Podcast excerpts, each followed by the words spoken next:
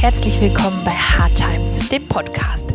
Wir haben vor ungefähr einem Monat einen winzigen Hinweis auf Instagram gegeben, mit wem wir für unseren Podcast sprechen durften. Heute ist es endlich soweit und eine ganz, ganz, ganz besondere Folge geht live.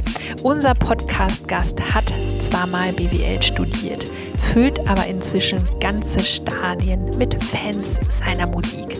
Wir sprechen mit Johannes Oerding, der diese Woche sein sechstes Studiumalbum rausbringt, über seinen Weg zur Musik, über seinen Führungsstil, Teamarbeit, Kreativität und was ihn heutzutage bewegt. So viel vorab. Es ist erstaunlich, wie viel sich Unternehmen von Künstlern wie Johannes für ihre Arbeit abschauen könnten. Wir wünschen euch ganz viel Spaß mit dieser Folge und freuen uns wie immer auf euer Feedback.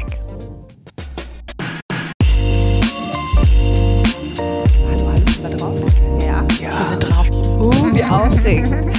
Hallo und herzlich willkommen zum Hard Times Podcast.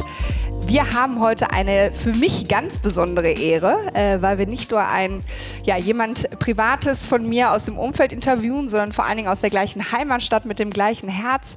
Und wir sind sogar in einer meiner Lieblingsstädte in Hamburg. Wir sind nämlich bei Johannes Oerding zu Gast, dem Sänger und Songwriter, Wahlhamburger und äh, Ursprungsniederrheiner. Herzlich willkommen, Johannes. Schön, dass du da Ja, bist. ich freue mich, danke für die Einladung. Also es ist gut, dass ich euch eingeladen habe. Wir sind hier gerade bei deinem Management zu Hause sozusagen in den äh, im Umfeld und blicken auf viele Platten drumherum. Ähm, vielleicht starten wir aber erstmal mit der wichtigsten Frage: Wie bist du zu dem geworden, der du heute bist? Oh, oh. Wir Die wichtigste, an. die wichtigste und auch die komplexeste Frage wahrscheinlich.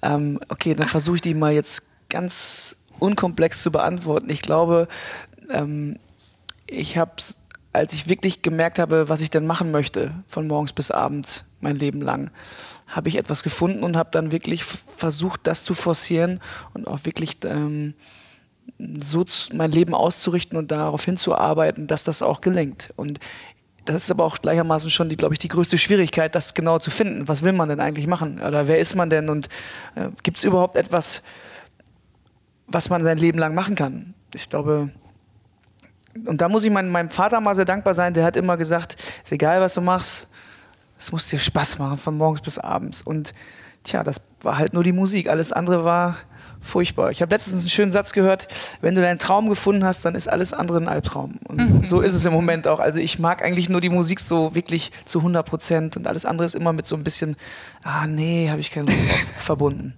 Wann hast du denn für dich rausgefunden, dass die Musik das Richtige ist? Ich glaube, ich habe das schon immer subtil gespürt, dass ich ähm, Musik in mir habe und auch dieses, diese Bühnenwelt und dieses auf die Bühne müssen und auch ein gesundes Geltungsbedürfnis zu haben und aufzufallen. Und ähm, ähm, allerdings gab, gab es eine Hürde, das war halt doch meine Herkunft. Also ich komme ja, wie du schon sagtest, einem kleinen Dorf und da war dieser Beruf Musiker natürlich unendlich weit entfernt. Da kannte man das gar nicht. Da konnte man nur so hobbymäßig in Schülerbands spielen oder auf, dem, auf der Straßenparty oder auf dem Dorffest. Und dann glaube ich so mit 16, mit 17 wurde ich ja das erste Mal mehr oder weniger von, von der Musikindustrie entdeckt und wurde auch eingeladen. Und da hat es dann Klick gemacht, dass ich auch überhaupt geschnallt habe, ach so, das ist ein richtiger Beruf. Da kann man dann Geld mit verdienen, auch von morgens bis abends. Ja, dann ähm, habe ich schon so angefangen, so ein bisschen mal auch meine ganzen Interessen und alles auch dahin zu verlagern. Und habe auch vieles andere schleifen lassen. Konntest du dich da so direkt drauf einlassen, auch auf diesen Traum oder diesen Traum zu leben? Weil ich stelle mir das relativ schwierig vor, ne? dass auch dann die Musikindustrie so auf einen zukommt und sagt, hier, wir können uns das vorstellen. Glaubt man denen dann oder hast du denen direkt geglaubt oder hattest du immer auch so einen Plan B vielleicht irgendwo noch im Hinterkopf? Also es war schon auffällig, wie viele äh, Menschen aus der Musikindustrie einem gesagt haben, wie toll du bist. Ähm, und das macht natürlich was mit einem. Man, man glaubt den Leuten auch irgendwann. Und als ich dann auch meine ersten Erfahrungen auf der Bühne hatte, schon auch vor diesen Zeiten, habe ich also immer schon gespürt, irgendwas scheine ich zu machen oder zu haben, dass die Leute das gerne sehen, dafür Applaus spenden und auch gerne wiederkommen. Und das ist natürlich schon mal eine gute Voraussetzung, wenn man da irgendwie diese Fähigkeit hat oder ein Talent mitbringt. Ähm, es gab aber mit Sicherheit auch in den letzten dann ja, es sind jetzt ja schon, oh Gott, 20 Jahre, 20 Jahren gab es mit Sicherheit auch die eine oder andere Talfahrt, wo ich gedacht habe, ey, was ist denn das jetzt? Wieso geht es nicht voran? Ähm, ich, ich, ich dachte, das wäre jetzt hier alles Hollywood, aber dann war es halt eben doch nicht Hollywood. Ähm, ja, da habe ich neue Eigenschaften dazugelernt, glaube ich, sowas wie Geduld und so. Das, also, das kannte ich vorher gar nicht. Das heißt, ähm, es ging aber, glaube ich, wie in, in, vielen Berufen einfach auf und ab. Aber ich war immer schon sehr selbstbewusst, was diese Vision anbelangt. Ich werde irgendwann in einem großen Stadion stehen und ähm, meine Konzerte spielen, die Leute werden kommen und sie werden meine Lieder singen. Das habe ich immer in mir gehabt, schon als Achtjähriger, als ich mich als Axel Rose von Guns N' mhm. Roses verkleidet habe und in, in weißer Radlerhose und rotem Piratentuch durch mein Zimmer ge gesprungen bin. So. Das muss man ja auch sagen. Also ich meine an der Stelle, ähm, ja, Johannes und ich äh, sind zusammen sozusagen groß geworden. Dein Papa war nicht nur mein Kinderarzt, ja. ähm, sondern ich habe, glaube ich, einer der ersten Konzerte schon mit. Größter Fan war immer mit dabei. Und was halt immer auffällig war, war vor allen Dingen ähm, deine Live-Performance. Also das war tatsächlich so aus Sicht eines Fans, als Freundin, als Bekannte. Ähm, das war ja wirklich so, die Menschen waren still, wenn du gesungen hast. Und es wurde immer größer und größer und größer. Und das nur halt sehr lokal. Ne? Also das auch zu beobachten und die dich heute hier zu sehen. Du bist immer noch der bodenständige Kerl aus Geldern-Kapellen. Das muss man einfach sagen. Ähm, und äh, hast jetzt aber zum 8. November hin, kommt jetzt sogar, ich glaube, das sechste Album raus, dein neues genau. Album. Konturen, willst du darüber mal ein bisschen was erzählen? Also erstmal finde ich es schön, dass wir hier einen Zeitzeugen haben, der sich noch daran erinnern kann, als ich Michael mit, Jackson, episch. mit, mit Fukuhila, mit Fukuhila uh, That's Why I'm Easy gesungen habe, irgendwie auf dem Dorffest. Schön. Ähm, ja, was gibt's zum Album zu sagen? Ich bin gerade tatsächlich in der, ich sag mal, in der großen Vorbereitungsphase. Das Album ist geschrieben und produziert und jetzt geht so der Teil los, der, wenn es einen, ich sag mal, nervigen Part gibt an meinem Beruf, dann beginnt er jetzt. Das ist so ein bisschen die Promotion-Phase, ähm, rauszugehen und den Leuten davon zu erzählen und ähm, auch sehr viele Interviews zu machen, sehr viele TV-Auftritte und ja, sich auch tatsächlich sehr viel zu wiederholen. Das gehört ja einfach dazu, wenn du gefragt wirst, die Fragen sind die gleichen. Das, was mich aber wirklich trotzdem ähm, Spaß haben lässt, ist die Tatsache, dass ich endlich wieder 13 neue Songs habe und ähm, ich mich nicht mehr langweile von meinen eigenen alten Songs. So, das ist halt schön, deshalb brauche ich halt immer auch diesen neuen Output, um ja letztlich irgendwie auch mir zu sagen, ach deswegen mache ich das. Ach ich, genau, ich habe neue Songs und die will ich ja den Leuten auf der Bühne vorspielen. Die sollen ja sagen, wie sie die finden. Und das ist gerade so ein Hin- und Hergerissen sein zwischen harter Arbeit, sage ich mal. Als Beispiel, ich war gestern noch um 4.30 Uhr wurden wir abgeholt im Hotel, Sido und ich, und sind im ARD Morgenmagazin irgendwie aufgetreten. Das gehört dann auch dazu. Und danach musst du dann noch ins Frühstücksfernsehen und dann musst du noch zum Radio und bis dann irgendwie abends um 1 Uhr wieder im Hotel und dann geht's Danke, weiter. Das schlechte Gewissen ist dann noch größer geworden. Dass nee, wir Moment mal, heute ich, ich, komme ganz ausgeschlafen zum, zum, zum, zum Podcast heute hier. Nee, das ist überhaupt kein Problem. Ich habe heute einen schönen Sonntag gehabt. Ich bin guter Dinge. Aber ähm, jetzt ist gerade eine harte, anstrengende Arbeitsphase, die viel mit Reiserei verbunden ist und viel mit, mit ähm, Abarbeiten auch. Aber ganz am Ende steht immer diese große Vision, irgendwann in einem Stadion zu spielen mm. und die Menschen zu erreichen. Und ich weiß, wofür ich es mache.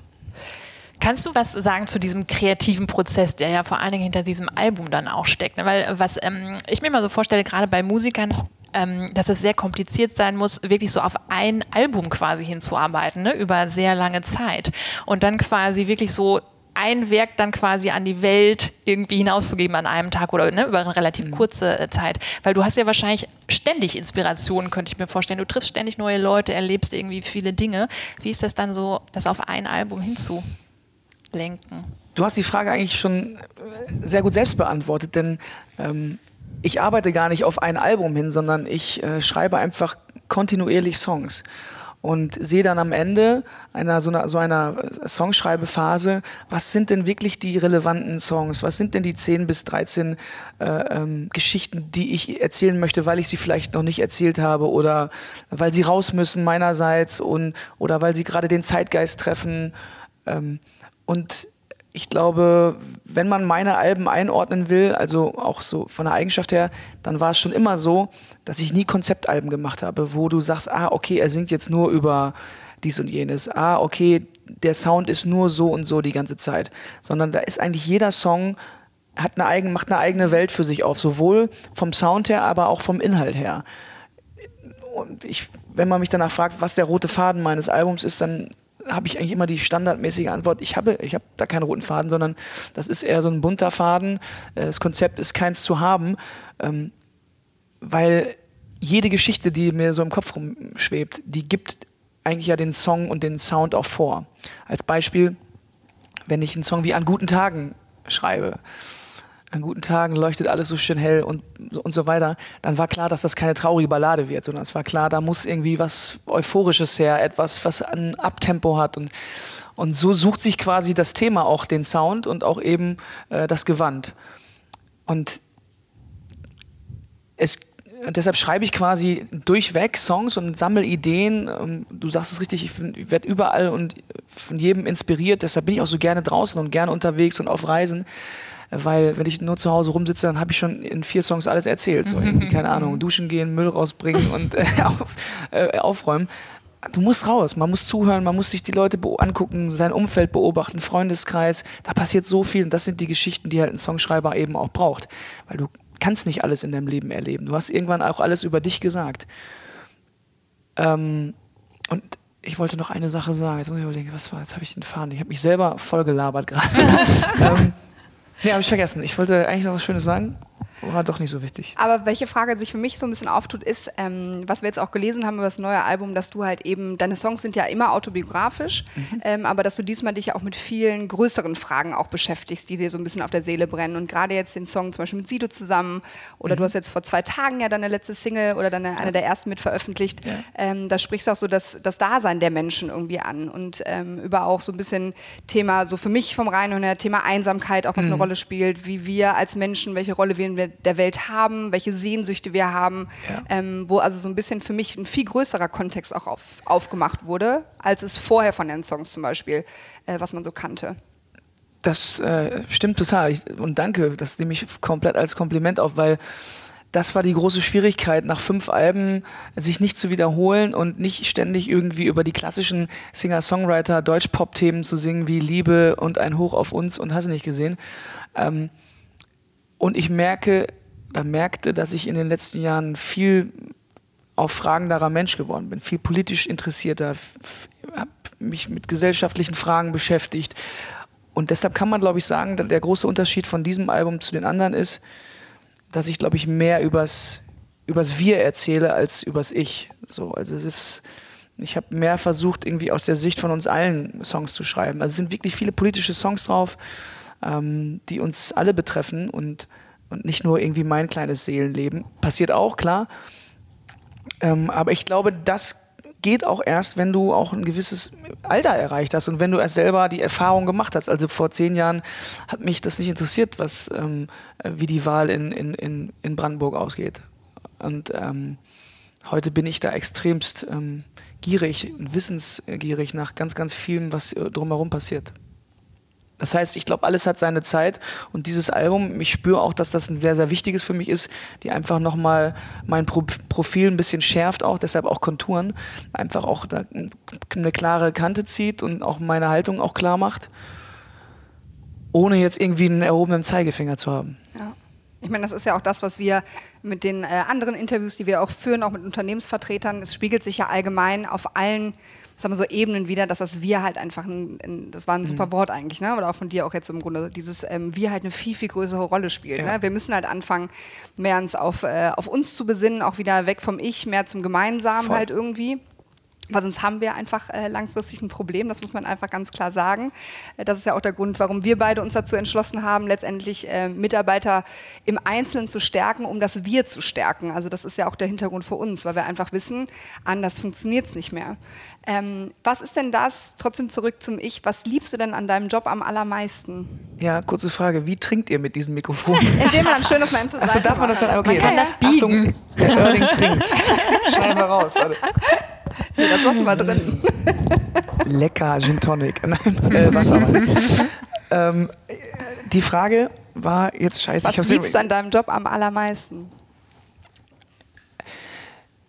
ich glaube, es gibt zwei Sachen, die mich äh, sehr glücklich machen. Ähm, das ist einmal der sogenannte Produktstolz, wenn ich was erschaffen habe, wenn ich etwas ähm, erzeugt habe, was bleibt, also einen Song geschrieben habe oder eine Geschichte, auf die, wo ich denke, oh, das habe ich, das hast du gut gemacht. Das, ähm, ich glaube, das passiert dir nicht alle Tage so. Also ich schreibe natürlich viele Songs, aber nicht jeder davon ist wirklich auch, sage ich mal, ähm, eine gute Arbeit, sage ich. Das ist ja wie mit allem im Leben das ist ein Moment, wo ich dann denke, ja, ich habe diese, wo ich bestätigt werde, ich habe ein besonderes Talent, ich kann etwas und ähm, das ist meine Stärke. Und dann ist es eben auch der Vortrag des Ganzen. Also das Live-Spielen, das ist, glaube ich, für mich aber auch die Essenz des Berufes ich habe irgendwann angefangen, Instrumente zu lernen und habe in Schülerbands gespielt und bin so gerne zu Proben gefahren, weil ich einfach mit anderen Leuten Musik machen wollte und vor anderen Leuten Musik machen wollte und diese Interaktion, sich die Sachen hin und her zu schmeißen und was Neues entstehen zu lassen, das gibt es in der Musik glaube ich, wie, wie nirgendwo anders und vor allen Dingen auch so äh, grenzend, sprachübergreifend, alles länderübergreifend. Das ist so schön zu sehen. Also ich durfte schon in meinem Leben mit so vielen Menschen auch unterschiedlicher Couleur oder Sprache her Musik machen und es hat trotzdem richtig gut geklappt und die Ergebnisse wurden manchmal sogar noch besser. Deshalb finde ich auch, dass die Musik ein ganz, ganz leuchtendes Beispiel dafür ist, was passiert, wenn man unterschiedliche Farben, Kulturen und Einflüsse zulässt. Da kommt immer was Besseres raus. Ja. Sorry, nee, mach du. du, das war so schön. Wenn man jetzt uns sehen würde, wie wir dann gegenseitig die Hände hin und her reichen. Äh, wir haben bei uns, äh, ist das halt tatsächlich so, wenn wir in der, ich sag mal so, in der Agenturwelt, wo wir jetzt waren, oder wenn wir auch mit vielen Unternehmern halt irgendwie so sprechen, dann sagt man in Stresssituationen halt oft so, naja, komm, fahr mal ein bisschen runter, du operierst ja nicht am offenen Herzen, ne? also es mhm. kann ja schon nichts passieren. Bei deinen Fans ist ja wirklich so, Musik ist ja etwas, äh, ich glaube, A, für mich selber, äh, Musik ist einer der größten Themen, die mich in meinem Leben schon immer begleitet haben. Ähm, aber du, bei dir ist es ja auch bestenfalls so, du gehst Menschen wirklich unter die Haut und du mhm. berührst die an Punkten und triggerst sie natürlich auch mit den Geschichten, die du singst, ähm, wo sie vielleicht am meisten auch verwundbar sind. Wie empfindest du das, dass du halt auch so nah Menschen kommen kannst mit deiner Musik? Ja, man vergisst das manchmal. Das ist, ähm, das ist so krass, was man eigentlich ähm, mit seiner Arbeit auslöst. Also ähm, oft sitze ich ja zu Hause und habe dann einen recht egoistischen Ansatz. Ich schreibe einfach einen Song, damit ich den so rau aufschreiben kann oder irgendwas, was mich bedrückt oder beeindruckt. Dann will ich das äh, loswerden. Ähm, und dann irgendwann kommt aber da die Resonanz und das Feedback, äh, spätestens auf den Konzerten. Ähm, oder als Beispiel, man äh, trifft jemanden auf der Straße, will ein Foto machen und, und dann denkst du, ja, ich mach halt ein Foto mit jemandem und dann zittern die aber so die Leute, weil sie, für die in dem Moment ist es scheinbar der größte Moment, werden sie vielleicht auch nur einmal mich treffen im Leben und für mich ist das so, ach so, ja stimmt, ja. ich werde dann immer wieder daran erinnert, dass ich ja was Besonderes mache, weil ich stelle mir schon die Frage oder habe mir oft die Frage zwischendurch gestellt, sag mal, wo ist eigentlich der Sinn von meinem Beruf? Weil ich sag mal so, als du gerade sagtest, äh, am offenen Herzen operieren, bei einem bei einem Chirurg, bei einem Notarzt, äh, bei Sanitätern, da siehst du halt sofort den, den beruflichen Sinn dahinter. Ne? Und bei einem Musiker ist es, glaube ich, eher ein indirekter Sinn, dass wir also wirklich erstmal was machen, was so ein bisschen nach lustiger Clownsarbeit aussieht. Äh, so der Hofner äh, spielt zur Unterhaltung, aber im Grunde genommen ist es tatsächlich ein indirekter Sinn und viel weitgreifender, indem du halt wirklich Leuten ähm, durch die unterschiedlichsten Zeiten, durch schwierige, durch schöne, äh, bringst, begleitest, stärkst, kräftigst, aber auch eben ähm, ja, Leuten ja eben auch eine Stütze bist. Und äh, das muss man sich immer wieder vor Augen halten, dass man da ein ganz großes Privileg hat, dass man eine Arbeit macht, die in der Regel die Menschen schön und gut finden. Also wenn ich zum Beispiel auf ein Konzert gehe, dann weiß ich, da stehen halt 10.000 Leute, die mich, die meine Musik mögen. Ähm, für mich wäre das nichts, ich sag mal, als Politiker irgendwie eine Rede zu halten, wo ich weiß, die eine Hälfte hasst mich und die andere findet mich nur so halb gut. Oder ein Fußballer, gehst ins Stadion und die eine Hälfte hasst ich. Das ist, dazu ist mein, mein, mein, mein Drang, ähm, gemocht zu werden und auch irgendwie Applaus zu bekommen, war immer schon so zu groß. Und ich glaube, die Fähigkeit sollten die meisten Künstler haben. Natürlich du so oder so an mit, mit dem, was du machst. Aber ich glaube, jeder Künstler mag das schon ganz gerne, wenn er, wenn er auch ein bisschen gestreichelt wird oder Applaus bekommt. Alle anderen, alle, alle, die was anderes erzählen, die, ja, das stimmt nicht. Ich meine, das bist du schon so lang in der Szene, das muss man ja echt sagen. Ne? Du hast, bist mit so großen Künstlern auch schon auf Tour gewesen oder hast Alben aufgenommen und alles irgendwie gemacht. Ähm, Wie wichtig sind für dich kreative Pausen dazwischen?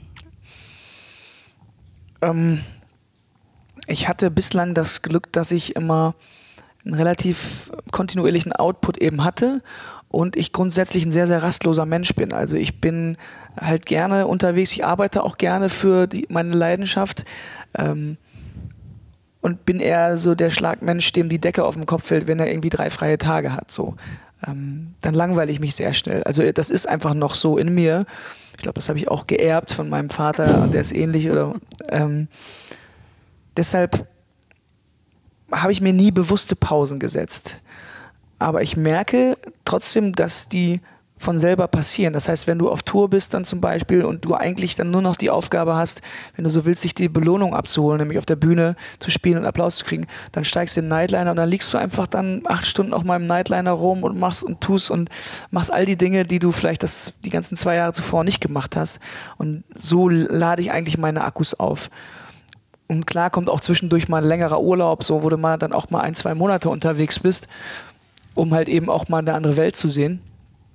Aber eigentlich, ähm, glaube ich, gibt dir, gibt dir dein, dein, dein Körper und dein, dein Gehirn, sagt dir schon ganz, ganz klar, du solltest mal jetzt ähm, die Akkus aufladen, weil dir ist jetzt schon seit Monaten kein Song eingefallen.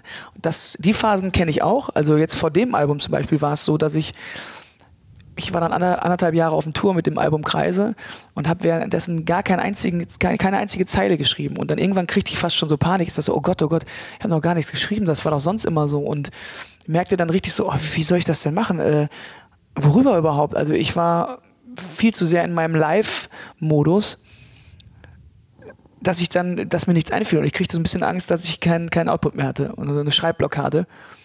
Aber es war dann genau so, dass mit, dem letzten, mit der letzten Show quasi von diesen ganzen Live-Jahren ich zu Hause war und mir sofort wieder irgendwie so andere Gedanken durch den Kopf ging nach einer Woche und ich dann als allererst den Song an guten Tagen schrieb und dann mhm. wusste ich, ah, Gott sei Dank, es, es, geht, es, geht, es noch. geht, noch. Und, ähm, es gibt noch gute Tage. Ja, und äh, da war ich so ein bisschen beruhigt. Aber es wird, äh, es wird auch immer schwieriger, das muss ich sagen. Also ähm, du, ich merke, ich muss mir mehr Pausen nehmen, um auf andere Gedanken zu kommen und vor allen Dingen auch neue Geschichten überhaupt sich zu überlegen, weil wie ich das eingangs schon sagte, ich will mich nicht wiederholen.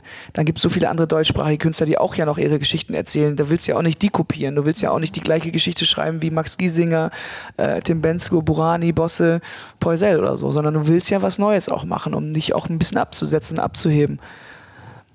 Und das wird immer schwieriger, weil die Luft natürlich auch da oben dünner wird.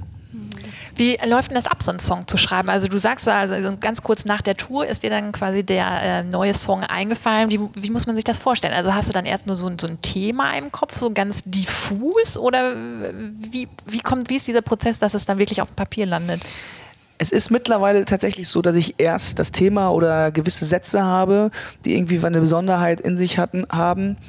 Und ähm, bei einen guten Tagen als Beispiel da war der Ansatz, ey, ich möchte ein kleines Thema nehmen, also einen guten Tag und ich möchte auch in diesem kleinen Thema, also so in diesem Tag bleiben. Was kann mhm. alles an diesem Tag passieren?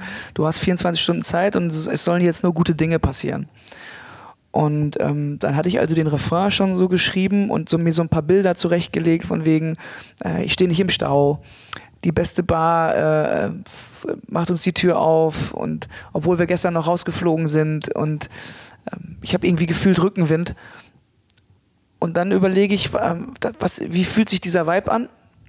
Wonach klingt das? Und dann habe ich auf jeden Fall gemerkt, das ist auf jeden Fall ein schneller Song. Mhm. Weil das ist Euphorie, ich will raus, ich will tanzen, ich will feiern. So. Und, und dann fange ich an, dazu so Harmonien zu suchen. Und dann, ich weiß, ich erinnere mich, wir waren zu dem Zeitpunkt in der Türkei mit meiner Band noch, da hatten wir noch einen kleinen Auftritt irgendwie.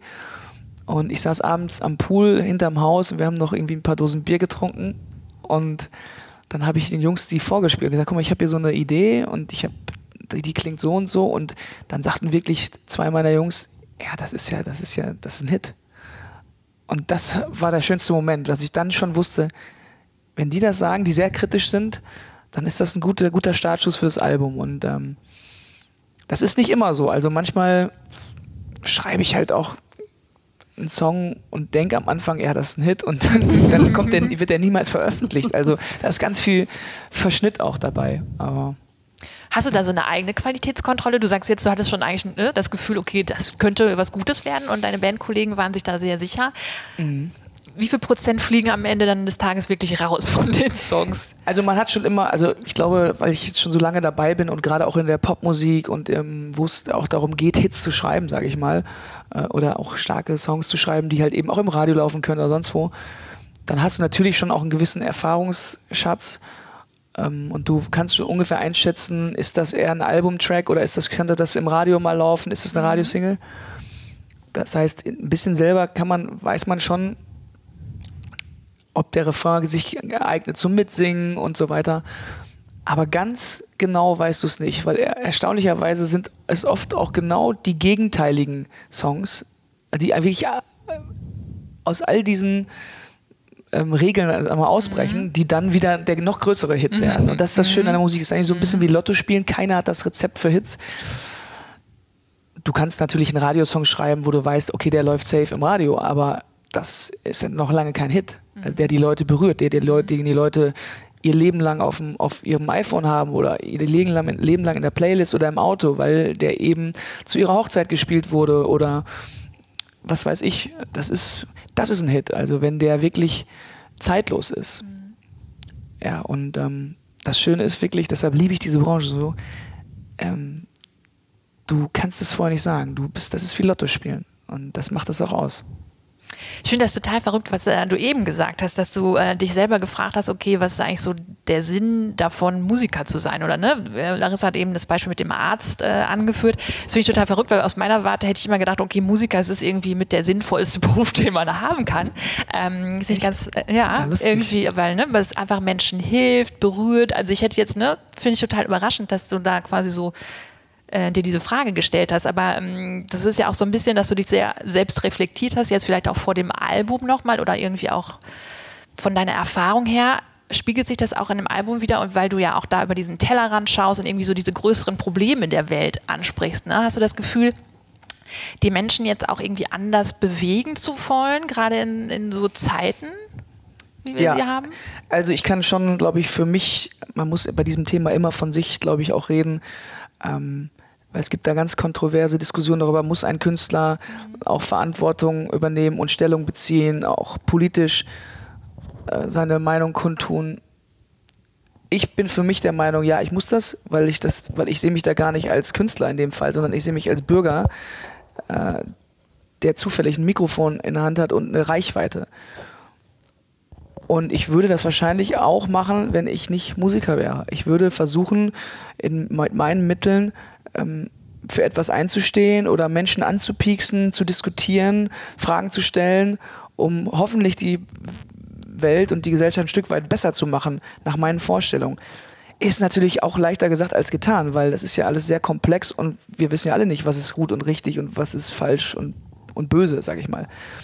Und ich habe auf dem Album aber gemerkt, dass ähm, mir das gut tut, dass ich darüber rede, darüber spreche.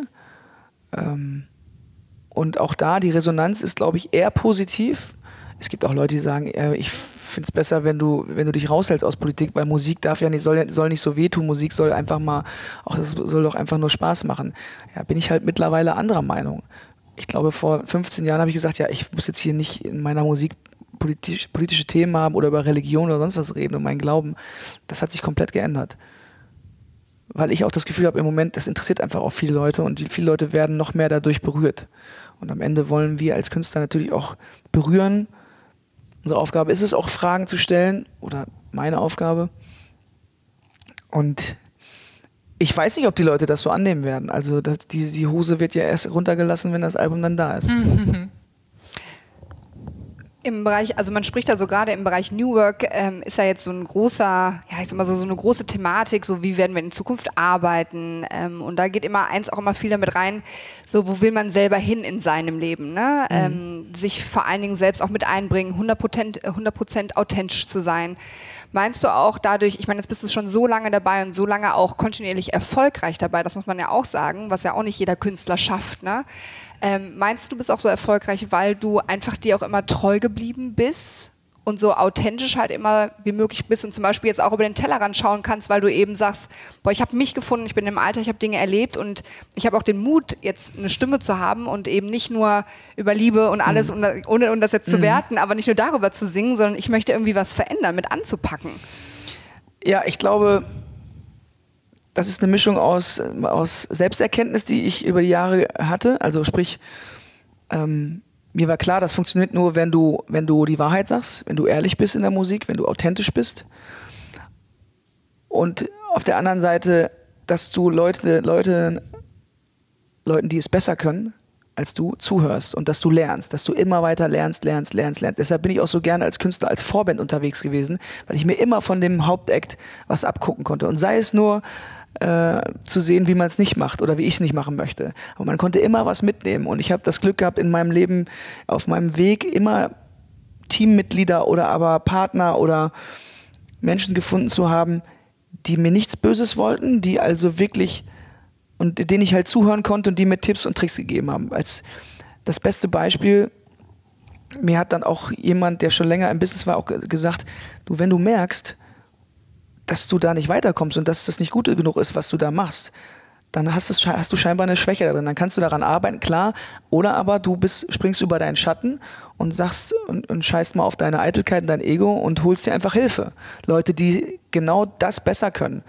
Als Beispiel, als ich dann merkte, ah, ich hab, bin textlich hier und da mal ein paar Jahre stehen geblieben und bin ich weitergekommen, habe ich gesagt, ich hole mir Leute dazu, mit denen ich gerne mal neue Texte zusammenschreibe, um einfach auch mal einen anderen Wortschatz zu begegnen weil wir sind nun mal begrenzt in unserem Wortschatz und du brauchst immer neue, ich sag mal, Gegenspieler, die dir, die dir ähm, eine neue Welt aufmachen. Und das war die beste Entscheidung in meinem Leben in den letzten Jahren, weil am Anfang war ich immer so, ich muss alles selber machen, ich bin hier Singer-Songwriter, ich muss alles, ich muss selber komponieren, ich muss selber jedes Wort getextet haben, damit es möglich authentisch ist.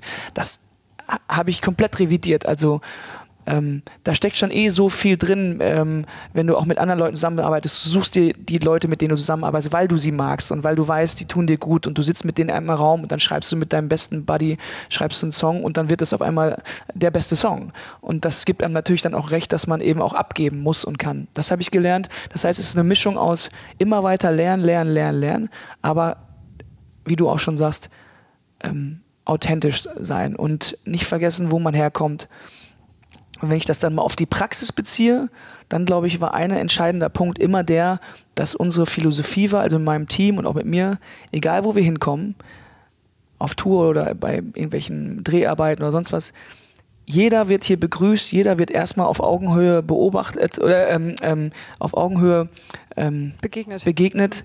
Ähm, man behandelt sich mit Respekt und sagt immer, es bleibt immer cool und freundlich, wir finden immer eine Lösung natürlich, wenn uns einer an Karren pisst, dann pissen wir zurück. Also man muss sich ja auch nicht irgendwie äh, unterbuttern lassen. Aber trotzdem erstmal, egal ob da ein Kabelträger ist oder irgendjemand, der nur die Kisten schiebt oder der große Vorstandschef von, ähm, man begegnet sich erstmal auf Augenhöhe und, und versucht mit Respekt die Leute zu behandeln. Und das kriege ich gerade extrem wieder nach den 15 Jahren, weil ich habe so angefangen und ich mache das heute noch und die Leute laden uns gerne ein, die Veranstalter, die Radiosender, die TV-Shows, weil wir uns eigentlich immer benommen haben und wir haben keinen von oben herab behandelt und das ist etwas, was ich von zu Hause einfach mitbekommen habe, einfach gelernt habe, irgendwie, dass man einfach grundsätzlich erstmal jeden freundlich und nett behandelt.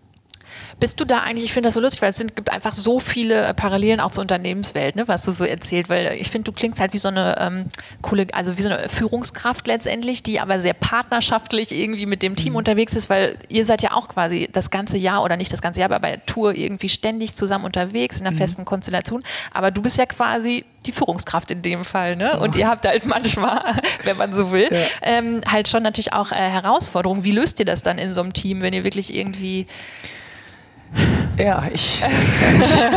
du, ähm, du hast recht, erstmal grundsätzlich, mittlerweile ist das einfach riesengroß geworden. Also wenn wir auf Tour sind, sind halt irgendwie, äh, äh arbeiten da 40, 50 Leute ähm, im, in der Konzertagentur, im Label, im Management, das Technikteam, die Band.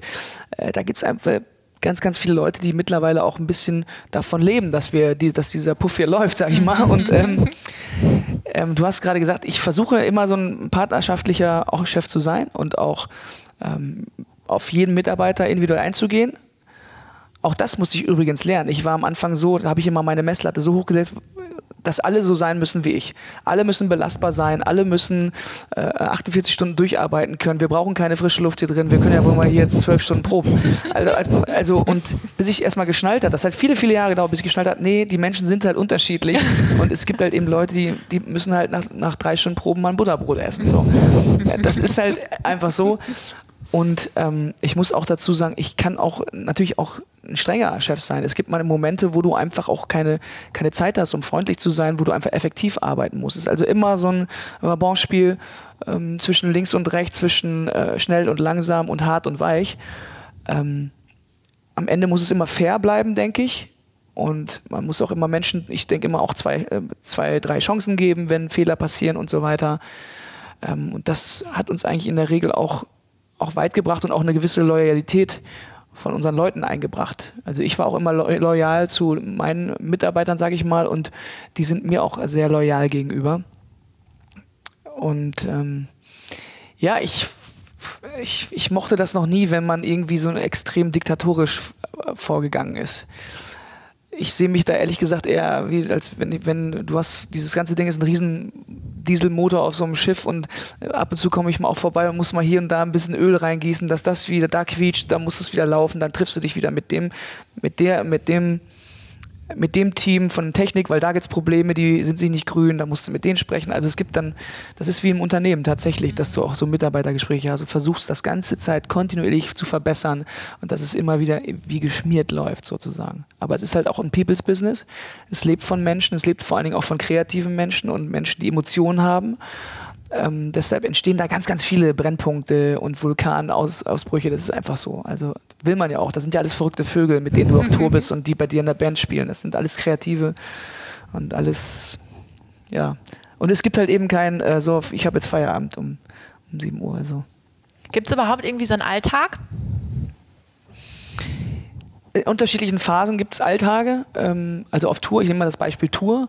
Irgendwann ist dann die, nach den ersten drei, vier Terminen ist, ist man eingespielt, dann kennt jeder seinen Ablauf, dann stehen die ersten, die ersten gehen morgens um 6 Uhr in die Halle, bauen auf, dann die Bühnenbauer, dann irgendwann kommen die, die Technik-Crew rein, dann kommen die Lichtleute rein, dann kommt die Band und frühstückt, äh, dann ge gehen wir Tischtennis spielen. Also es gibt, ähm, dann irgendwann hast du so einen Ablauf. Und, aber ich sag mal so zwischen den Touren eigentlich nicht. Es gibt mit Sicherheit auch Künstler, die, die haben einen Ablauf, die sind dann ein bisschen handwerklich orientierter, die sagen so, ich gehe jetzt morgen um 8 Uhr für vier Stunden in, ins Studio, schreibe einen Song und danach gehe ich, äh, ähm, keine Ahnung, ins Schwimmbad. So.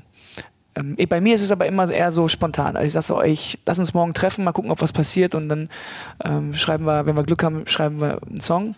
Manchmal passiert es dann, dass wir drei Songs schreiben oder aber keinen. Und dann sagt man, na gut, dann lass uns morgen einfach nochmal treffen das ist eher so mein, mein Style. Ich bin da, was das anbelangt, nicht so, äh, nicht so koordiniert oder strukturiert. Aber es, dieses ist auch das Schöne an dem Beruf, es gibt keinen, keinen richtigen Alltag. Weil selbst auf Tour, als ich das gerade sagte, hast du jeden Abend ein anderes Publikum. Du hast ja jeden Abend ein anderes Venue, also eine andere Location, wo du spielst. Du hast eine andere Anreise, du hast andere Probleme, mit denen du konfrontiert wirst. Und das ist eigentlich auch geil, weil du einfach ähm, auch ein bisschen fit im Gehirn bleibt. Du musst immer wieder neue Wege finden, ich sag mal, die neuen Reize auch zu, zu verarbeiten. So.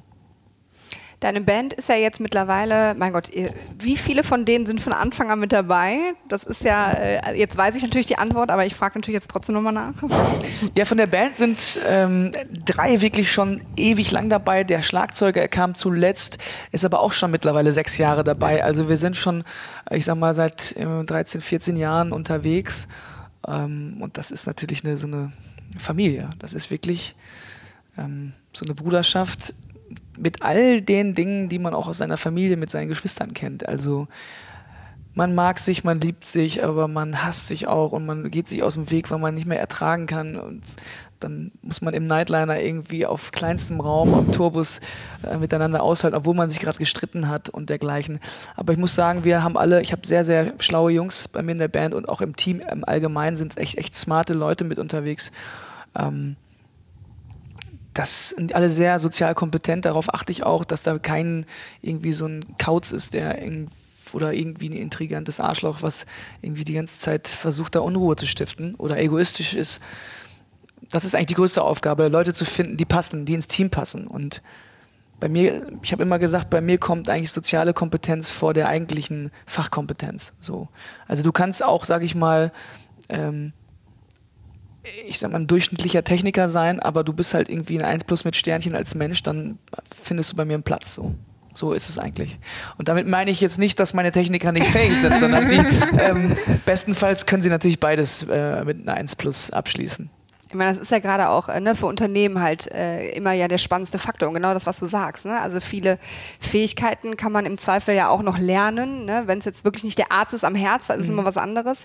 Ähm, aber dass vor allem die soziale äh, Kompetenz halt den größten Faktor halt einfach mitspielt. Ne? Also wie kann man untereinander auch schaffen, sich irgendwie auch wieder kreativ, in eurem Fall beispielsweise auch kreativ gegenseitig zu befeuern, weil ohne ja. dass du wahrscheinlich den Konterpart mit deinen Bandkollegen nicht hättest, mhm. auch das ist ja aber auch diese Bodenständigkeit von dem sich so lange kennen, das ist ja auch wirklich Wahnsinn. Ne? Also wie schafft man zum Beispiel auch mit Bandkollegen, mit denen man so lange zusammen ist, auch immer wieder diesen kreativen Prozess halt auch gemeinsam zu schaffen, ne? weil das bist ja nicht nur du, sondern da hängen ja auch eine Menge Leute dran. Und das ist das Schöne, dass man halt als Musiker ja immer neue Alben machen muss oder darf.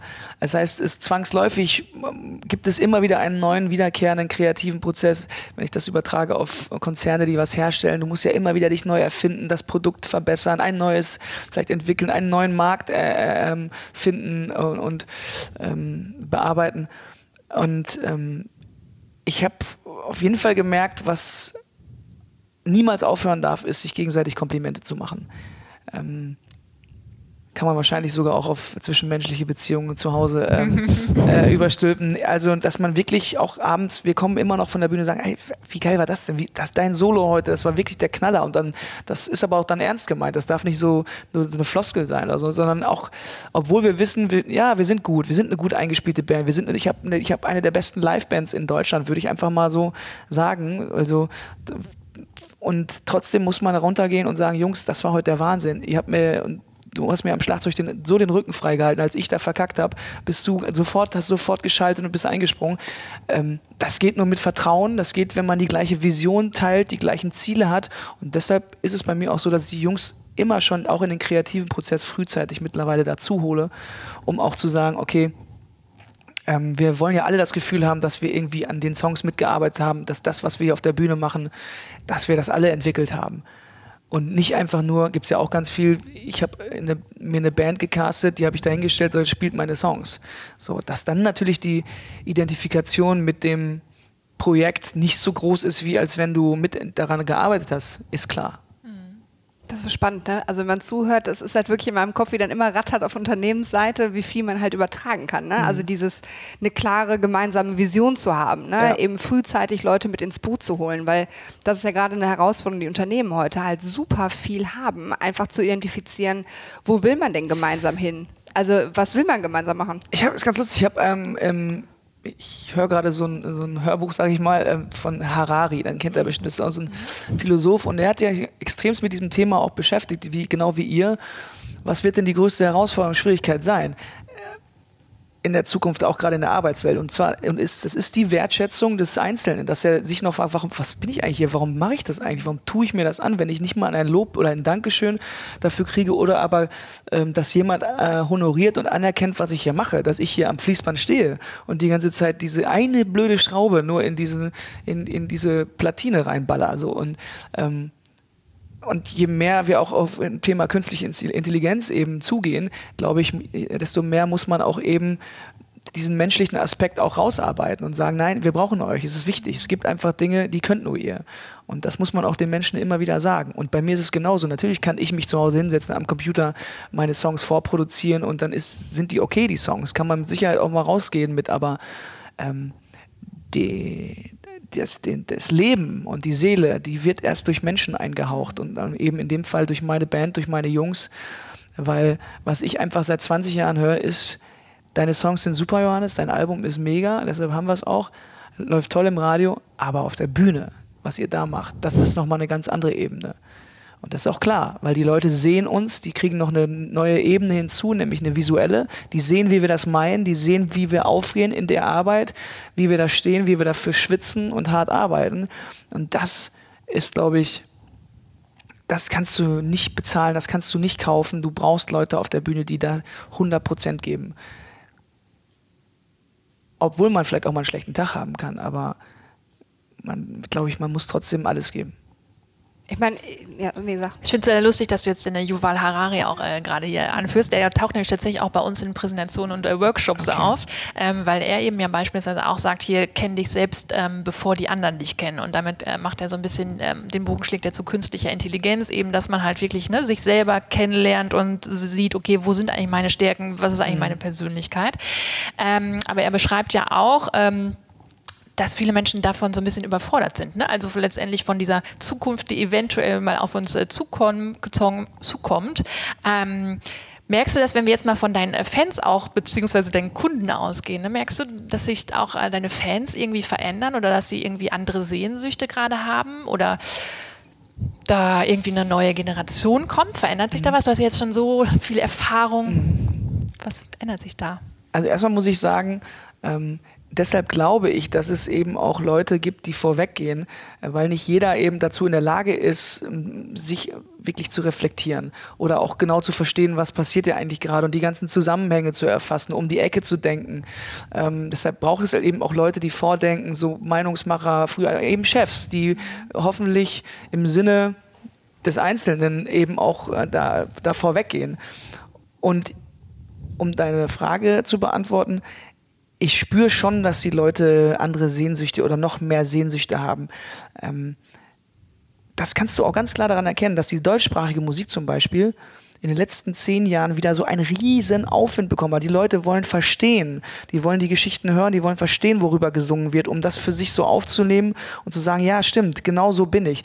Also es reicht halt eben nicht mehr, dass im Hintergrund irgendwie englische Musik dudelt und die beim Bügeln nicht stört, sondern so, die wollen halt eben auch auch Hinweise bekommen. Die Menschen wollen vielleicht auch eine, eine, Lebensweisheit oder einen Tipp bekommen und auch sehen, ah, es gibt noch andere, die genauso ticken. Ich bin nicht alleine. Das ist, glaube ich, ein ganz großer Aspekt, zu sagen, es gibt halt vielen Scheiße oder, oder viele müssen da durch. Hm. Ähm, du hast vorhin einen Song von mir angesprochen, Blinde Passagiere. Das ist ein Song, auf den ich ganz, ganz stolz bin, obwohl der eigentlich ein ähm, nur wenige Zeilen hat, aber er sagt eigentlich, er hat was sehr Einf oder Verbindendes. Also er sagt, wir sind blinde Passagiere. Das impliziert eigentlich schon, du, ey, im Grunde genommen haben wir alle keinen Plan hier. Wir sitzen hier auf dieser kleinen blauen Kugel und durch das große schwarze Meer. Keiner von uns weiß, was davor, was danach, was hinter ist. Wichtig ist doch aber, bevor wir irgendwo aussteigen, und auch da wissen wir nicht, wo wir hingehen, dass jeder in sich doch diesen großen Drang hat, irgendwie geliebt zu werden oder gesagt, ich habe geliebt und vor allen Dingen, ich habe irgendwie gelebt und was Sinnvolles aus meinem Leben gemacht. Und das sind die entscheidenden Sätze. Und ich habe gemerkt, als ich den Song gesungen habe, das erste Mal, das ist noch gar nicht so lange her, als ich beim Tag der deutschen Einheit ähm, gesungen und dass ich da so in, in, offene Augen guckte und viele auch feuchte Augen, dass Menschen auch kopfnickend dabei sind, so, ja, stimmt eigentlich, was machen wir eigentlich für einen Quatsch die ganze Zeit, was, worüber regen wir uns auf, wieso hauen wir uns die Köpfe ein, wieso verrohen wir so, wie, ähm, im Grunde genommen will auch jeder nur dasselbe und da ist es auch scheißegal, wo du geboren bist, weil das ist eh nur Zufall. Das sage ich ja auch in dem Song, weißt du, wir werden irgendwo geboren, da kann halt keiner was dafür, so. Ähm, und es ist doch nur verständlich, wenn Leute versuchen, das Beste aus ihrem Leben rauszuholen. Würdevoll. Wir sind beide. Ich habe ein bisschen Gänsehaut. Obwohl du nicht mal singend auf der Bühne stehst. Ich finde es super. Schön. ähm, in dem Song sagst du, glaube ich, auch, dass wir manchmal nicht merken, wenn wir am Fenster sitzen. Das fand ja. ich auch irgendwie so eine schöne Zeile. Hast du das Gefühl, dass du ähm, das immer richtig genießen kannst, so dein Leben, beziehungsweise machst du dir das immer bewusst, bist du so achtsam, dankbar, also... Mm, ich finde, das ist... Ähm ich weiß, Klischees sind immer schwierig oder etwas zu pauschalisieren, aber äh, es gibt ja auch Klischees, weil sie doch ein bisschen auch äh, bestätigt sind. Es ist ein deutsches, extrem deutsches Phänomen, nicht zu schnallen, wie gut es uns geht oder wie gut es einem geht und was für uns eigentlich erledigt wird und gemacht wird. Ähm, und trotzdem noch irgendwie immer mehr zu wollen oder zu sagen, ja, aber der andere hat doch und wieso hat der das denn und wieso ich nicht? Also immer dieses weitere, immer weiter eifern nach noch mehr und nie, nie stehen bleiben. Das ist etwas, was mich nervt, aber ich merke, ich habe das auch in mir. Also wenn ich mich manchmal aufrege, wenn irgendwas schief geht, wo ich eigentlich sagen müsste im Moment, ist doch jetzt scheißegal, ob, ob wir jetzt eine Stunde später Soundcheck machen oder vorher. Also ähm, ich glaube, das muss ich noch lernen, muss ich genauso lernen in meinem Leben. Ein bisschen mehr Gelassenheit. Ähm, vielleicht kommt das auch noch im, im, in, mit voranschreitendem Alter, ich weiß es nicht. Aber ja, du hast recht, wir, wie oft sitzen wir, ich meine, wir sitzen eigentlich die ganze Zeit am, am wir haben einen Fensterplatz hier, wir haben, wir haben Platz an der Sonne, wenn man so will. Wir sind krankenversichert, wir sind in der Regel sozial abgesichert, wir, keiner verhungert hier. Ähm, und wir regen uns darüber auf, wenn jemand ein Tempolimit machen will in, in Deutschland irgendwie, weil wir dann nicht mehr mit unserem Auto so schnell fahren. Und da fällt uns, dabei fällt uns gar nicht auf, wie gut es uns eigentlich geht. Ähm, umso verständnisloser bin ich, wenn Leute dann noch auf Menschen, die wirklich nichts davon haben, äh, draufschlagen mit dem Knüppel. Und das geht mir nicht in den Kopf rein. Ja, ist aber auch ein komplex, sehr komplexes Thema. Das ist, hat auch mit jedem Einzelnen zu tun, wie, wie jemand sozialisiert wurde, wie jemand erzogen wurde, dergleichen. Auch, wie gesagt, ich habe da auch Glück gehabt. Also das ist mit Glück dass ich hier geboren bin, dass meine Eltern mich so erzogen haben, dass wir Zugang zu Bildung hatten, dass ich Zugang zu Musikinstrumenten hatte äh, und zu frischem Wasser, sage ich mal, und jetzt hier sitzen kann und große Reden schwingen kann. Ähm, das hat damit zu tun, weil ich all diese Sachen hatte, die ganz, ganz viele Menschen nicht haben, aber gerne hätten und jetzt auch sehen, äh, dass es die hier gibt und dann natürlich hierher kommen. Verständlich. Obwohl du ja auch nie, jetzt gut, das weiß ich jetzt ja auch, aber du hast ja auch nie die Connection nach Hause eben verloren. Ne? Also du bist ja. ja, seit wann bist du jetzt in Hamburg? Seit 18 Jahren schon, ja. 17, ja, 17, 18, ja. Und trotzdem ist irgendwie dein privates Umfeld, klar, es ist immer gewachsen, aber du hast nie die Connection eigentlich zu dir verloren, zu deiner Heimat verloren, ne? zu deinen Geschwistern, deiner Familie, mit allem drum und dran. Also auch, ähm, ja, ganz viel Bodenständigkeit spielt da, glaube ich, auch vielleicht eine Rolle, sich da auch immer wieder drauf zu besinnen und zu sagen, eben, wo kommt man her, wo will man hin, was will man machen und sich auch immer wieder daran zu erinnern weil ich meine, klar, erfolgreich und jemand jetzt wie du, der wirklich nachweislich erfolgreich ist, ne, der auch im Rampenlicht mit Thema Öffentlichkeit, mit all dem ja auch konfrontiert ist, ähm, dann trotzdem so reflektiert zu bleiben, ähm, finde ich wahnsinnig beeindruckend. Also ja, auch ich glaube, ich sage, ich sage auch da habe ich auch Glück gehabt. Also wurde mir viel mitgegeben von zu Hause aus, dass Familie zum Beispiel wichtig ist, dass jeder so ein Basecamp braucht, so eine Home, Homebase, ein Fundament. Und das ist ja meistens die Familie. So, also, und deshalb hat, haben meine Eltern auch großen Wert darauf gelegt, dass da nirgendwo Risse oder Brüche gibt zwischen uns Geschwistern und auch jetzt mittlerweile Neffen, Nichten, acht Stück habe ich ja schon davon irgendwie, ähm, dass das alles so ein großer Verbund ist, auf den man sich verlassen kann, dass man zumindest diese Säule im Leben schon fest bei sich hat. Alles andere muss ja jeder für sich selber da im Leben Leben auch irgendwie entscheiden.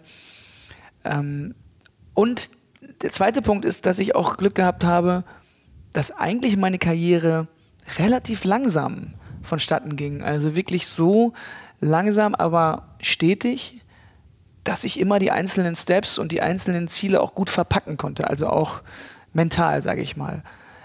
Ähm, wenn, also als ich, ich habe mich gefreut, als das erste Mal ähm, eine Platte machen durfte. Das war riesig für mich. Dann habe ich mich gefreut, als das erste Mal im Radio lief. Oh, dann mein erster Fernsehauftritt. Das war alles so überschaubar. Es kam nicht alles auf einmal. Und ich beneide nicht die Kollegen und Kolleginnen in der Musikbranche darum, die wirklich von 0 auf 100 geschossen werden. In jungen Jahren. Noch nicht mal irgendwie gefestigt, ich sag mal, als Mensch überhaupt. Und dann ist es für mich nicht verwunderlich, wenn man da mal ein bisschen durchdreht und, äh, und, und einen Waffelschaden einen Schaden hat, so irgendwie. Das ist einfach so. Ähm, aber das ist dann eben auch die Branche, ne? Also die tut nicht jedem gut und ähm, wenn du nicht aufpasst, wenn du eben nicht dieses Fundament hast, die Leute, die auf dich aufpassen, bist vielleicht alleine, dann gerätst du da auch ganz schön schnell äh, unter die Räder. Oder kannst du. Und dann, dann war's das. Aber da hört man ja auch wieder raus, wie wichtig ist, ähm, auch sich Zeit zu geben, mit Dingen umzugehen. Ne? Also ich meine, manchmal, klar, kann man Dinge nicht beeinflussen. Wie du sagst, hätte jetzt schon früher ein Erfolg äh, den nächsten gejagt im Sinne von Auftritt nach Auftritt. Ne? Jetzt war ja. bei dir wirklich, das war ja nicht planbar, dass die Karriere so verlaufen ist, wie sie verlaufen ist. Ne? Aber dass vor allen Dingen eben ähm, mentale Stärke halt ein ganz großer Fakt irgendwie im Leben halt auch ist, eben Dinge auch gesund zu vielleicht zu verarbeiten. Wie gehst du heute damit um, wenn auch Dinge dich vielleicht nochmal irgendwie ja, vielleicht auch äh, irgendwie die schwerer für dich sind, Zeiten, die vielleicht schwerer sind, mhm. Prozesse, kann ja egal was sein, ne? Aber ähm, wie gehst du heute damit um, wenn du halt Dinge vielleicht auch hast, wo du sagst, boah, okay, das knackt jetzt an mir? Stichwort mentale Stärke, das konnte ich halt schon immer ganz gut, dass ich wirklich, ich habe, ich war so fest davon überzeugt, bis heute bin ich so fest davon überzeugt, dass das, was ich mache, dass ich das wirklich gut kann und dass mir da auch, dass dass das mein, mein großes Talent ist und das, wär, das wollen die Leute sehen, das werden sie hören. Also ich habe mir das immer eingeredet und hab, bin so selbstbewusst damit rausgegangen. Also meine Schwestern sagen auch immer, ey, wenn ich wieder in, in so einen Spruch, der vermeintlich arrogant klingt oder zu selbstbewusst, dann sagen sie, ey, ich will nur ein bisschen von deinem Selbstbewusstsein haben, dann wäre ich schon, wär schon okay für mich.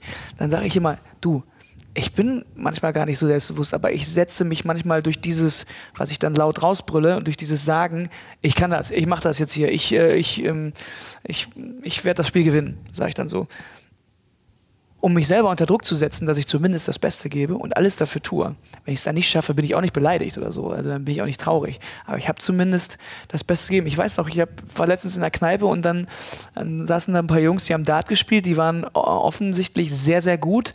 Und wir waren mit zwei Leuten da und da können wir mitspielen. So. Und dann äh, und dann sagten sie, ja, könnt ihr das überhaupt? Ich so, ey, da habe ich gesagt, ey, mein Gott, pass mal auf, pass auf ich werde das Spiel jetzt gewinnen, ich ziehe dich ab hier so. Es war klar, dass ich natürlich null Chance hatten gegen den, aber ich habe halt alles gegeben und habe immer meinem Partner gesagt, mach dir keine Sorgen, wir werden das Ding gewinnen hier. so, ich habe einfach irgendwie die ganze Zeit uns so motiviert, dass wir auch tatsächlich nur knapp verloren hatten, aber ähm, das Gefühl, da so rauszugehen und zu sagen, und am Ende so, ja, war doch klar, irgendwie so. Aber ich habe alles gegeben. Äh, das ist für mich einfach auch eine, ein Tool, ein Handwerkszeug, um mich selber irgendwie dazu zu bringen, gut zu sein. Motivierst du so auch deine Band? Also wenn man jetzt ne, in, bei ja. Durststrecken oder was auch immer es geben äh, wird auf Tour? Genau so mache ich das eigentlich. Also ähm, ich versuche schon auch mit unseren Stärken zu arbeiten, dass ich also vor jedem Konzert sage, pass auf Leute, wir können das, was wir machen, wir gehen da raus, wir spielen das, wir haben das schon so oft gemacht, das heißt, wir können es eigentlich fallen lassen, wir können uns nur noch auf uns konzentrieren, wir, das Handwerk beherrschen wir, wir können also jetzt wirklich die Sachen auch genießen, Spaß haben. Manchmal ist es sogar so, dass ich, ähm, kommt nicht so häufig vor, aber habe ich auch schon gemacht, dass ich irgendwas ich kriege eine Fanmail und die berührt mich besonders und ich werde wieder daran erinnert, warum ich das mache. Und dann setze ich mich hin und sage, Jungs, ich muss mal ganz kurz was vorlesen vorm Gig. Und dann lese ich denen vor, dass jemand irgendwie ähm, ähm, durch eine schwere Zeit gekommen ist, weil was weiß ich, sein Vater gestorben ist, sonst was und er freut sich auf das Konzert heute Abend und dann ich, die Leute sind heute Abend hier. Das heißt, das ist jetzt nicht irgendwas, was im Digital passiert, sondern die Leute kommen zu unseren Konzerten, die stehen da, also wollen wir denen auch alles geben, was sie hier heute Abend erwarten. Und die können viel erwarten. Ich sage immer, wenn jemand zu meinem Konzert kommt, dann, dann kann er 100% von uns erwarten und zwar wirklich für zweieinhalb, drei Stunden alles nicht mehr, aber auch nicht weniger. Also davor muss ich jetzt nicht irgendwie noch 1000 Millionen Fotos machen, danach muss ich auch nicht noch 100 Millionen Autogramme, weil das erschöpft mich wiederum. Ähm, und das finde ich gehört auch nicht zwangsläufig zu meinem Job. Wenn ich da Bock drauf habe und da Zeit für habe, dann macht man das gerne, aber es gehört für mich nicht zwangsläufig zu meinem Job. Mein Job ist, Songs zu schreiben, Musik zu machen und den Leuten auf der Bühne äh, eine gute Zeit zu geben. Kommen wir so langsam Richtung letzte Frage. Ähm, obwohl ich habe noch eine davor. ich trinke schnell, warte. Äh, äh, trink du gerne stellenweise dabei. Ähm, was siehst du denn so als größte Herausforderung, die wir aktuell haben? Global? Ja, also global auch. Ich glaube, es ist im Moment der, der Wandel von wir schaffen etwas gemeinsam hin zu nee, jetzt bin ich mal dran. Äh, jetzt kümmere ich mich mal um mich. Also wir haben, ich erlebe gerade eine Zeit, die sehr, sehr egozentrisch ist. Ähm, keiner will mehr irgendwie was teilen, etwas abgeben und denkt so, jetzt denke ich auch mal an mich. Habe ich viel zu, zu wenig gemacht und das wird auch noch vorgelebt von, von Politikern oder von Menschen, die wirklich dafür sorgen, dass, ähm, dass Menschen gegeneinander aus, ausgespielt werden nur für das eigene, sag ich mal, für das eigene Wohl oder für das, für die eigene Gier und die eigene Macht. Und das ist, glaube ich, eine ganz, ganz schlimme Entwicklung, die wir gerade haben. Ähm, gerade in Anbetracht der Dinge, die wir alle zu bewältigen haben. Also ich meine, sowas wie ein Klimawandel beispielsweise, den wird kein Land alleine, äh, keine Staatsform alleine, keine Regierung, aber auch nicht der Einzelne von uns erledigen. Das ist eine Arbeit, die, die muss tatsächlich, die müssen alle gemeinsam hinbekommen. Sonst macht das hier alles überhaupt keinen Sinn. Also ich meine, dass das nicht in die Köpfe reingeht, hat auch wieder damit zu tun, dass es einfach, dass ja auch ein komplexer Gedanke ist, der nicht so greifbar ist, weil er nicht gerade vor der Haustür in dem Sinne passiert. Und das wird, glaube ich, die größte Aufgabe sein, in den nächsten Jahrzehnten den Menschen klarzumachen, nee, doch, das ist vor unserer Haustür. Und zwar schneller, als du denkst. Als Beispiel. Ich finde, da gibt es so zwei extreme Stör äh, Strömungen, fällt irgendwie immer auf. Auf der einen Seite gibt es so extreme Ex Egozentriker, die sehr in der Öffentlichkeit stehen, aber ich finde, dadurch wird man auch so ähm, bestärkt, wie wichtig Zusammenarbeit ist und Kollaboration und letztendlich auch ne, so ein irgendwie ja zusammenzuarbeiten ne, auf der anderen Seite. Ich finde, das irgendwie sieht man beides gerade so extrem. Genau, hast, das ist genau richtig. Ähm es ist, wir hatten jetzt viele Jahrzehnte lang, ich sag mal, relative, eine relative Mitte. Ich sag mal als Beispiel unsere Regierung in Deutschland. Also da hat man immer irgendwie sehr mittige Parteien gehabt, teilweise sogar äh, große Koalitionen aus der bürgerlichen Mitte heraus. Und jetzt ändert sich das eben. Jetzt geht's an die Ränder. Jetzt äh, hast du auf der einen Seite äh, die extremen Rechten, auf der anderen Seite eine extreme Link, linksliberale Haltung. Und es gibt nichts mehr dazwischen. Und ich finde, das ist, glaube ich, das Problem, was dann auch kommen wird, dass, ähm, dass dadurch auf jeden Fall Spannungen entstehen werden, bis es wieder knallt. Man kann, wird sich das nicht vorstellen können, dass es auch mal in Europa wieder äh, ähm, äh, knallt. Aber ich glaube, wenn ich eins gelernt habe in Geschichte und ich habe nicht, ich war nicht der Beste in der Schule, aber dann war es immer, wenn es so Spannungen gab zwischen oder Nationalismus, Patriotismus, dass sich abschotten, Protektionismus, dann hat das zwangsläufig früher oder später immer zu einem Konflikt oder gar Krieg geführt. Und deshalb verstehe ich nicht, dass vermeintlich intelligente Menschen, die da in den, in den Regierungen sitzen, das nicht auf dem Schirm haben. Also auch das kann man nicht pauschalisieren, aber offenkundig jemand wie Donald Trump, der, der hat überhaupt kein Interesse daran, dass man in Frieden zusammenlebt. Ich glaube, deswegen ist halt eben so wichtig, dass jeder halt bei sich anfängt, ne? ja. weil ähm, wenn da jeder seinen eigenen Teil schon irgendwie macht und seine Entscheidung überdenkt und macht und das Beste auch aus seinem Leben rausholt, im Sinne ja. von, aber auf respektvoller, kollaborativer Art und Weise, ähm, dann haben wir auf jeden Fall, glaube ich, eine Chance, halt das äh, zu machen. Ja. Als Abschlussfrage ist so ein bisschen, äh, du hast so schön in Blinde Passagiere, schreibst das auch als Zeile, äh, um gelebt zu haben. Was sollte jeder mal in seinem Leben ausprobiert haben, um gelebt zu haben? Und das kann egal was ah, sein. Schöne Frage. Jetzt muss ich wirklich überlegen. Ah, das sind die guten Momente im Podcast. Ja, ne? Die Gründe, wo man so lange überlegt und Stille ja. herrscht. Ne? Also, oh, ich gehe gerade ich gehe gerade alle so Sachen, die mich so in meinem Leben so glücklich gemacht haben, durch. Und ich glaube, ein, woran ich mich zumindest erinnern konnte, war, dass ich mal in Australien war. Ich weiß, das klingt sehr weit weg, aber wenn man die Chance hat, mal wirklich ans andere Ende der Welt zu reisen oder in so ein Paradies und man liegt auf so einem Schiffchen und man, und man wird morgens um 6 Uhr, weil man auf dem Deck schläft, geweckt von irgendwie 500 Riesenschildkröten, die einfach gerade hochkommen, um Luft zu holen und zu schnappen. Ich, das war ein schöner Moment, wo ich dachte, das sollte eigentlich jeder Mensch mal gesehen haben. Äh, also da, das fiel mir jetzt gerade abrupt ein, ähm, weil ich mich da erstens sehr, sehr klein gefühlt habe, was überhaupt das große Ganze äh, ähm, anbelangt und irgendwie so ein bisschen auch aufgeräumter. So nach dem Motto, ach guck mal, die kommen auch nur einfach hoch, wollen wir einmal kurz guten Morgen sagen, die Sonne sehen und dann machen die auch weiter. Und ähm, ich habe in dem Moment, glaube ich, vieles andere nicht mehr ganz so wichtig gesehen. Das ist ein wunderschöner Abschluss. Vielen lieben Dank, Johannes, dass wir hier sein durften. Und ja, schön, dass ihr da wart. Ah, ganz viel schön. Erfolg äh, dann zum nächsten Album und alles, was noch kommt. Vielen Dank. Danke euch. Danke dir.